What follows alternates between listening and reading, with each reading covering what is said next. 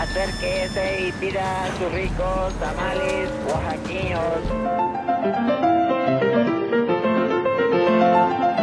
¿Quién dijo que la historia de México no podía contarse de forma entretenida? 365 días para conocer la historia de México.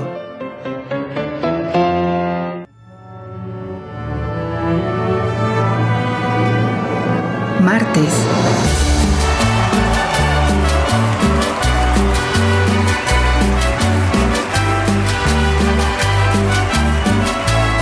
Bailar con la más fea.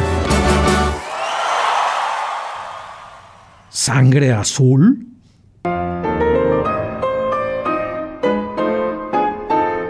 Luego del fusilamiento el 19 de junio de 1867, el cadáver de Maximiliano fue devuelto al convento de Capuchinas, de donde el emperador había salido para su ejecución.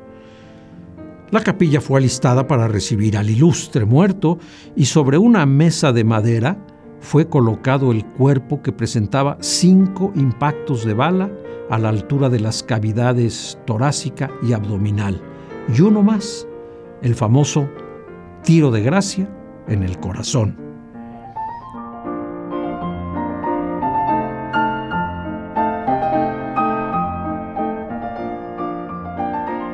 El rostro no mostraba ninguno, pero varias contusiones eran notorias.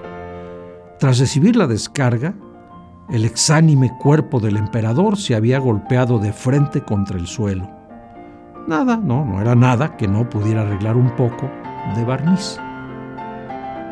La circunstancial designación del doctor Vicente Licea para realizar el embalsamamiento no fue la decisión más afortunada. Pesaba sobre su reputación el cargo de haber entregado a Miramón a los republicanos mientras se atendía de una herida en la mejilla y eso provocó una serie de rumores que semanas más tarde eran del dominio público. Se le acusó de haber tratado como carnicero el cuerpo del archiduque y de querer lucrar con sus órganos, vísceras y sangre. En los días posteriores a la ejecución, la adquisición de algún objeto que hubiese tenido contacto con el cadáver o fuera parte del mismo se convirtió para muchos en un tesoro de valor incalculable.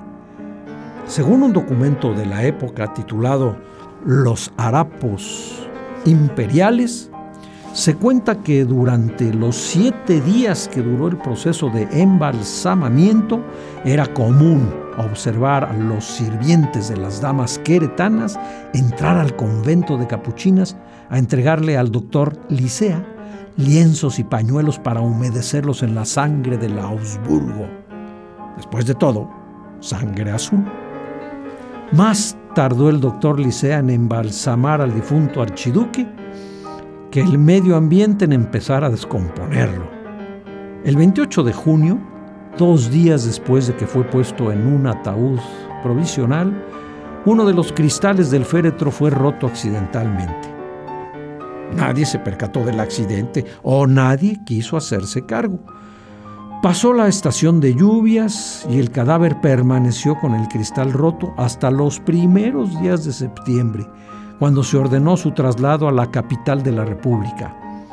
Paradójicamente, el cadáver se conservó durante su permanencia en Querétaro sin la más leve alteración y sin despedir el más ligero mal olor, escribió el doctor Licea en su informe. Pero el muerto estaba marcado por el infortunio durante el trayecto a la capital, el carro que transportaba los restos del Augsburgo volcó dos veces y cayó en un arroyo. La acción del agua, continuó el doctor, que penetró permaneciendo en contacto con el cadáver y macerándolo, produjo la degeneración grasosa que sufren algunas momias. Así que, al llegar a la Ciudad de México, el cadáver era un desastre. Del archiduque solo quedaba el recuerdo y un cuerpo momificado que se iba ennegreciendo.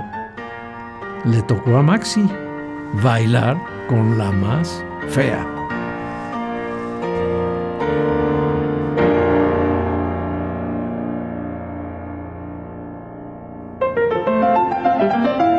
...365 días para conocer la historia de México. Esta es una producción de Radio Universidad de Guanajuato y la Dirección de Extensión Cultural en voz del Teatro Universitario. Serie basada en el texto de Alejandro Rosas, 365 días para conocer la historia de México.